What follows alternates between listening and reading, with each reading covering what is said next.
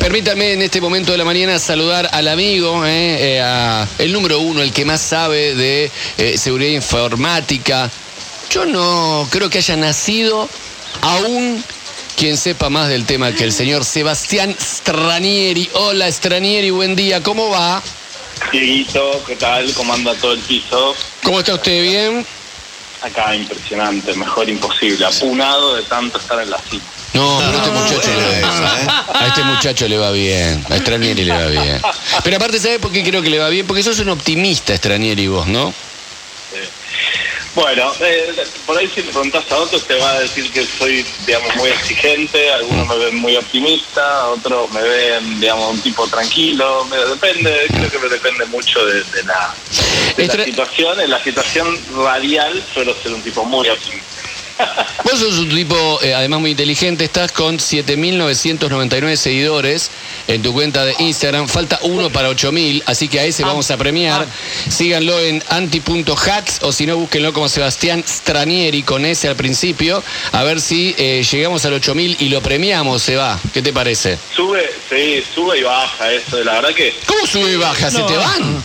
Sí, sí, ¿En se va, serio? la gente se va, es tremendo. Pasa que bueno, viste, lo tenés que cuidar, tenés como, es como un, como un árbol. Sí. Tenés que plantar, le tenés que dar. Estás en 8.001, ya está, lo superaste. Listo. Qué grande, qué maestro. Bueno, ¿cuáles son los temas? Acá de este lado del mundo se hablaba el otro día, no sé si eh, es tema tuyo, no lo sé, eh, que salió el tema del censo digital Sí. y algunos que manejan eh, información que tiene que ver con seguridad y todo, no estaban tan de acuerdo que uno tenía que cargar tantos datos personales, hablaban de no cargar el DNI, El DNI. un tracks, que seguramente era un seguimiento, yo no entiendo nada y te pregunto si es que estás en tema, si es que leíste algo o que estudiaste algo al respecto. De- perdón, se cortó cuando dijiste de este. Escuché eso y no escuché más nada. No, el censo digital. El censo digital había mucha, digital. mucha gente que decía que no estaba bueno que te pidan muchos tantos datos personales y que los cargues en la web tantos datos personales. Sí. A ver, mira, bueno, hay varios sombreros. A ver, ahí está el sombrero del ciudadano para analizar esta situación. Está el ciudad, está el sombrero de- de- del gobierno, es decir, del ente estatal que lleva adelante esto. Y creo que al menos está el, el sombrero del experto en privacidad. ¿sí? Entonces, Vamos a empezar por, por, por, por la última, que es la que por lo menos a, a mí más me preocupa. La verdad es que para empezar un censo tiene que ser anónimo, Sí. Claro. ¿no? Entonces, ¿por qué te pedirían datos? Sí. La verdad no tiene mucho sentido. Entonces, dicho eso, digamos, uno tiene que también analizar qué datos te piden. Entonces, yo me pongo en, en- en- en este rol de entender de la identidad, porque fíjate que todo tiene que ver de vuelta a, a- volvemos a la misma charla, es acerca de identidad, Mm. la identidad de la persona, poder verificar o no, digamos, una, una acción o una decisión de forma, de forma, de- en este caso, remota. Pues si querés se podría comparar con la votación, tranquilamente, es lo más parecido a la votación. La votación es anónima, pasa que lo resolvés metiendo el voto en el sobre, pero cuando vos vas, ¿qué te piden?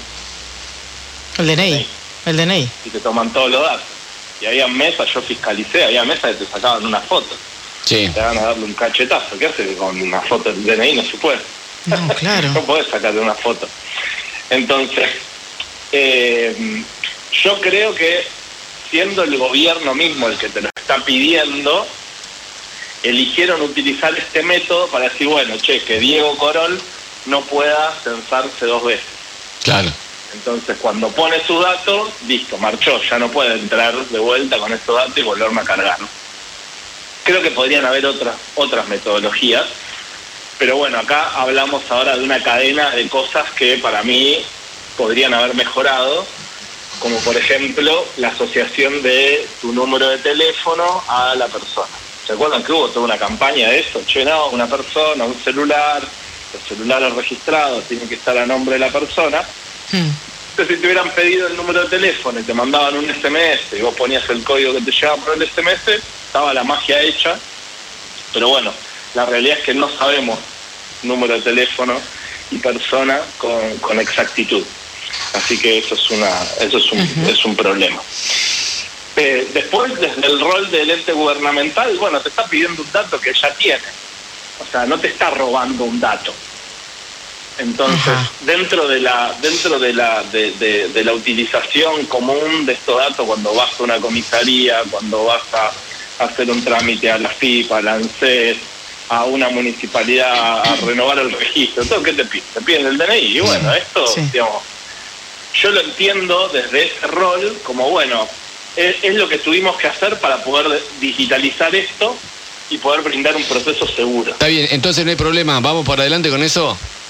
Yo, digo, viste, en estas cosas, de- primero que te toca elegir, o sea, vos no puedes elegir. O sea, querés estar en el censo o no querés estar en el censo. Y si no querés estar en el censo, o sea, no cargues los datos. Pero la realidad, entiendo que además el censo es obligatorio, si no me equivoco. Sí. O sea, Sí. No, no estoy seguro. Sí, es obligatorio. Entonces, eso ahí no, no estoy seguro. Pero bueno, siendo obligatorio lo tenés que hacer. Definieron que sea de esa forma. Si me preguntás, a mí personalmente no me causa ninguna gracia poner todos mis datos en una web. Porque debería haber, de, de cierta manera, una garantía de a dónde están yendo esos datos. ¿sí? O sea, se están usando para con- eh, contrastar los datos contra una base de datos, por ejemplo, como se hace y se hace muy bien y está muy bien hecho en el sistema de RENAPER, ¿sí? o, ese, o ese organismo que está haciendo el censo las está almacenando. Eh, Son dos casos completamente distintos. Eh, cuando ustedes- está generando Sí. pero termino esto Sí, es una idea importante. Dale. Porque si se está duplicando la base de datos con esos datos, que lo dudo, o sea, realmente dudo que alguien haya tomado esa decisión, porque además conozco a las personas que están trabajando en torno a identidad, digamos, y el esfuerzo que hacen es, es muy bueno, ¿sí? Eh, salvo que se estén generando dos bases de datos y que hoy es improbable que alguno de nosotros pueda decir, che, está pasando esto, eh, yo creo que no debería haber ningún riesgo. O sea, el- lo, lo lógico sería que a vos te pidan ese dato y con ese dato vayan a preguntarle a un otro eh, eh, otro servidor de internet y le digan, che, Diego Corole es 29, 28, 5, 43. Sí, ok, listo, pum, y los datos vuelan. Mm. Entonces, eso sería una, una, un, método, digamos, de autenticación, ¿sí? O sea, están sabiendo que la persona que está en el censo en este momento es esa y tiene ese documento. Entonces, no, no, no, de- no sería un problema. Eh, quería, a, a propósito de eso, eh, aportar esto, digo, para, para que vos por ahí nos, nos lo certifiques. Digo, si, si no es problema, podés, podés meter los datos y está todo bien. Ahora, si tenés muchas dudas, digo esto como consejo, el día que va el censista a tu casa, ahí no te lo piden el documento, ¿no? Digo, para la que la gente se quede tranquila, en todo caso decís, bueno, no quiero poner mi documento Pero no va a haber online. censista yendo a las casas. Sí, va a haber. Sí, va a haber. Va, va a haber, van a pasar igual, porque te tienen que ir a pedir el comprobante. Y ese día van a estar trabajando ocho horas, van a ir casa por casa igual que siempre. Con lo cual vos elegís si la haces online o vienen a tu casa. Claro, es como una elección que vos haces si querés ganar Claro. tiempo. Para cuando pase el censista vos ya ganaste tiempo, con la diferencia de lo que decíamos nosotros. Claro. El, cuando va a la puerta a tu casa no le pedís el dato. No te a ver, no a nosotros pidan. que no sabemos nada de esto y no entendemos nada de Seba, con Seba Estranilli estamos charlando, Sí. cuando escuchamos siempre, y te sacan los datos, están haciendo una base de datos, cuando eh, pasan cosas que vos decís, y bueno, en definitiva la hace bien mi ley, por Milei, decirte de alguna manera, que junta gente, ¿sí? Para, con el hecho del sorteo de su sueldo, y lo que se está armando es una base de datos, te da sacándole los datos a un montón, montón de gente. ¿Qué hacen con esos datos? Claro. O sea, ¿qué sirven? ¿Por qué nosotros no le damos tanta bola y ustedes le dan tanta bola a eso? Bueno, son tuyos. Eso es lo primero que tenés que tener claro. Mm. Que esos datos que te piden en realidad son tuyos. Entonces no, no tenés por qué compartirlos de, de- de ningún- de ninguna manera. Eh, ¿Qué hace el otro? Bueno, van armando bases de datos, que esa base de datos, con datos enriquecidos, son muy útiles para poder categorizar el tipo de, el tipo de persona y qué tipo de información le hace llegar. ¿Me entendés? Sí, claro. Yo sé que Diego tiene un hijo, vive en colegiales, está casado felizmente, no sé, tiene este o cual otro vehículo o viajó a tal o cual lugar, Mm. o sea, es más fácil entender a que sos propenso a- a estar disponible para hacer, disponible para comprar Es increíble. o disponible para Claro. la voz. O sea, Sí, claro, claro. claro. Sí, sí. Esto Este- está cada, sí. cada vez peor, o sea, Sí. el tema de- del uso de esos datos, Mm. o sea, no- nos tiene nos tiene a todos presos de un modelo del que para mí va a ser muy, muy, muy difícil de salir, y más si vos tenés una vida pública, digamos, online. Claro. Mm. Claro. Entonces, ante la, la carga de esos datos, bueno, de hecho yo trabajo para con todo mi equipo para dar vuelta a ese esquema, para que para que alguien pueda acceder a un dato tuyo, te tenga que pedir autorización y vos puedas elegir cuándo se lo das y cuándo no. Y, perdón, y sobre eso, cuando, cuando aparecen los datos eh, online, suponete, alguien pone mi nombre y aparece mi número de documento, la edad estimada. ¿Cómo se hace para que eso no aparezca si uno no quisiera? Porque digo, finalmente, ¿por qué tendría que estar mi número de documento en Google? Sí. Y bueno, pasa que depende si alguien ya lo ya lo capturó, Hmm. O sea, viste que hay un montón de estos sitios, tipo dateas, creo Sí, que se claro. llaman. Sí. O sea, lo chupan los datos de todos lados y marchaste. O Y sea, ya. te lo, te lo chupan ahí y digo, podés sa- sacarlos, Hmm. pero es una, es una lucha, es como querer, no sé, cazar en el Sahara con una gomera. Ah. Claro. O sea, no hay forma. Claro. O sea, no hay forma. De, de estos últimos días, ¿cuál es el tema? Bueno, mira, mira, perdón, Sí. perdón. Acá me estoy entrando en la web del censo. Sí. Y me parece que es, muy importante esto que dice, porque hacen un disclaimer cuando vos te vas a registrar, que dice, entiendo que mi número de documento de identidad no se vinculará con la información que registraré en el censo digital, ni será almacenado. ¿sí?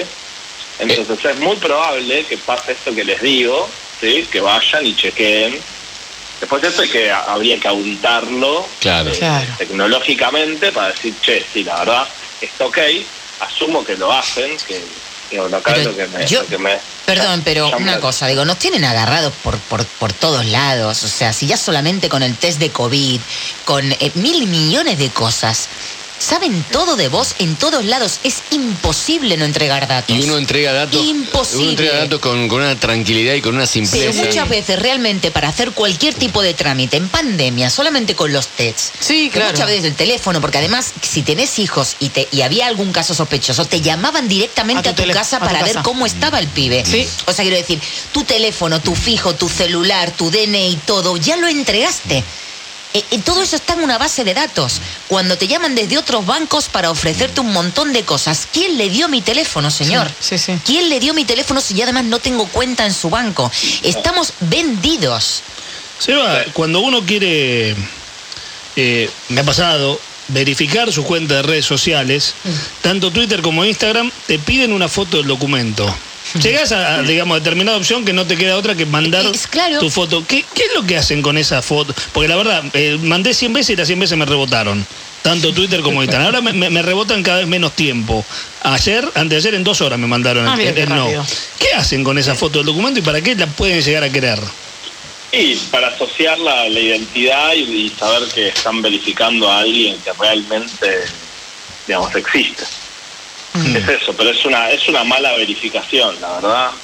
Yo voy a, a falsificar un documento, una imagen como esa, es, es muy simple, muy, muy Claro, simple. claro. Bueno, Eh, por eso sí. no, existimos empresas como la mía, Sí. que desarrollamos justamente tecnología para detectar documentos falsos, caras falsas. A ver, para, para, para, para, para, para, explícame eso. ¿Cómo? Eh, documentos falsos, caras falsas. Claro, porque algún día podemos hacer un programa en, en video y Mm. les puedo mostrar cómo funciona en, en tiempo real. O bueno, después lo puedo poner en Instagram para que lo vean. Eh, vos, una de las cosas que gira en torno a, a la identidad digital es poder realizar una fe de vida, ¿sí? o una prueba de vida, que seguro a muchos les va, les va a sonar, porque si se registraron en modo, te pide que guiñes un ojo, que sonrías, no sé si alguno lo hizo. Sí, bueno, sí, sí, y sí. además, eh, incluso, en, eh, por ejemplo, los bancos que tienen modo, eh, vos hay transferencias que haces por primera vez y las habilitas con el reconocimiento facial. En el cuidar. Sí, sí. Que antes los bueno, bancos... y no dice que te, te dice algo con la voz, ¿no te sonó la voz? Ah, no. ¿La voz? Ya la cámara y sonreí. Sí. Sí, en el cuidar. Sin en- voz. en O sea, yo te, del- el- en el formato que yo te digo, antes, la primera vez que vos hacías una transferencia, te obligaban a hacerlo desde cajero por una cuestión de seguridad. Sí. Ahora tienes la posibilidad de hacer esa primera transferencia validando ese CBU. Y además, o sea, la única, digamos, la única cosa de seguridad que te pide es que hagas el reconocimiento facial. Sí. La voz está en el cuidar, que, que la voz te va diciendo sonreí, gira para el costado, gira para Ah, el en otro el cuidar, costado. es verdad, En el cuidar, dónde era, que claro. después te cuesta media hora tratar de una foto que salga bien. No, no seas malo. vos Bueno, debes- 20 minutos. Vos, a vos te debe temblar la mano. No, a papá y a mamá le pasó, yo Yo le hice digo- rápido. Yo te digo que esa es una tecnología, una empresa argentina espectacular, genial. eso es nuestro, eso es nuestro. Que es más fácil sonreír y mirando para el costado. Sebastián. Sí, sí. Estamos trabajando muy, muy de cerca con, con la gente de- del Ministerio de Innovación, para la Secretaría de Innovación, para mejorar eso cada vez más. Así que, pero bueno, mira, durante la pandemia, gracias a esta tecnología, un montón de personas que evitaron ir a una, una oficina o a un organismo para hacer trámites. Ah, Sí, sí, claro. maravilloso. Vos sí. hoy, con Sí. esa misma tecnología, podés resetear la clave de nivel 3 de la FIP sin tener que ir a una oficina de la FIP. Mm. O sea, eso sí es. Sí, eso es verdad también, ¿eh? Sí, sí, Sí, sí. Es una mejora, ¿viste? Ganaste horas de tu vida, eh, mm, eh, te ahorraste mal humor, porque esa- son- es como el tren fantasma, Sí. ese organismo. Así que, así que bien, sí.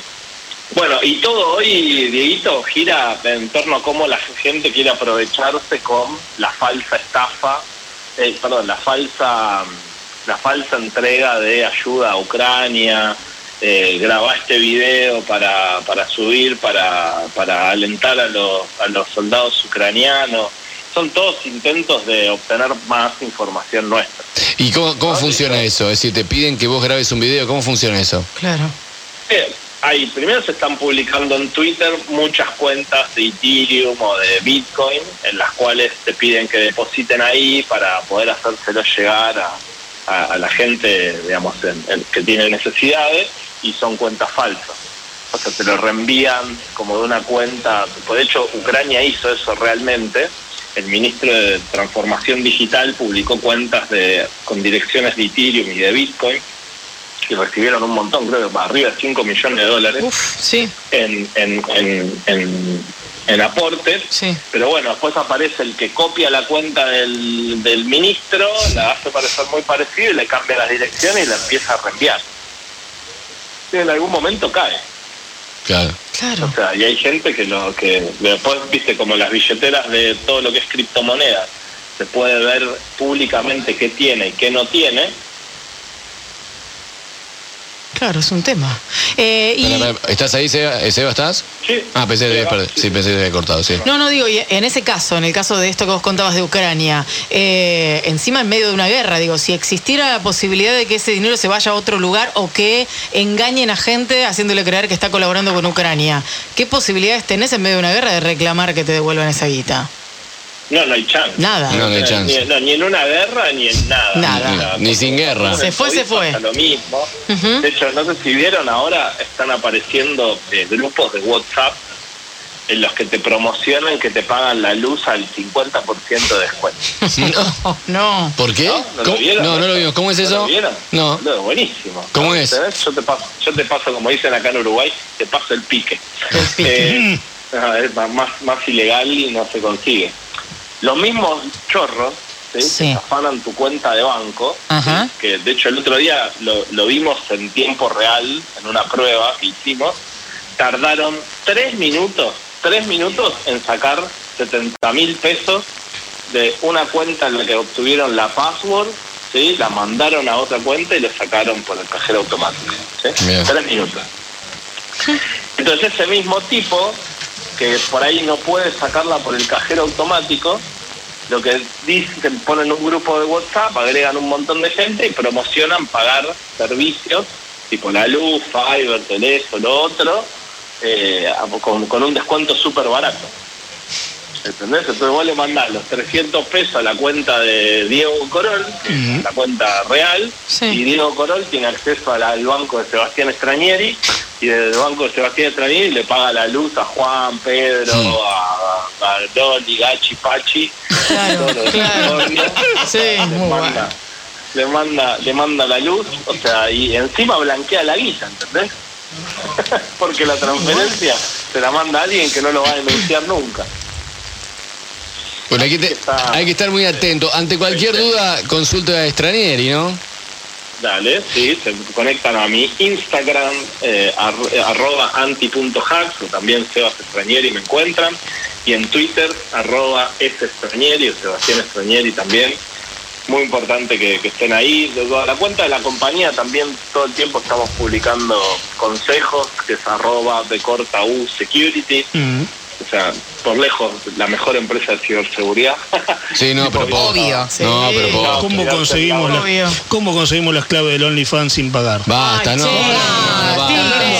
Bancame, sí, a full. Pero este es serio, no, no. Sí. no. Por Nosotros favor. también somos Esto es serios. serio, ¿qué? Claro que Seba, te pasa. eh, gracias por, aten- por atendernos siempre, por tomarte un rato eh, de, tu agenda para sacarnos dudas. y eh, eh, A ver, vos lo vivís con mucha naturalidad, pero todos caemos constantemente en, eh, che, mira, eh, mirá, perdí tal cosa, me mandaste, ¿entendés? Caemos todo el tiempo y está todo el tiempo eh, eh, al acecho y están al acecho para que pisemos el palito y bueno, y hay que estar muy atentos siempre.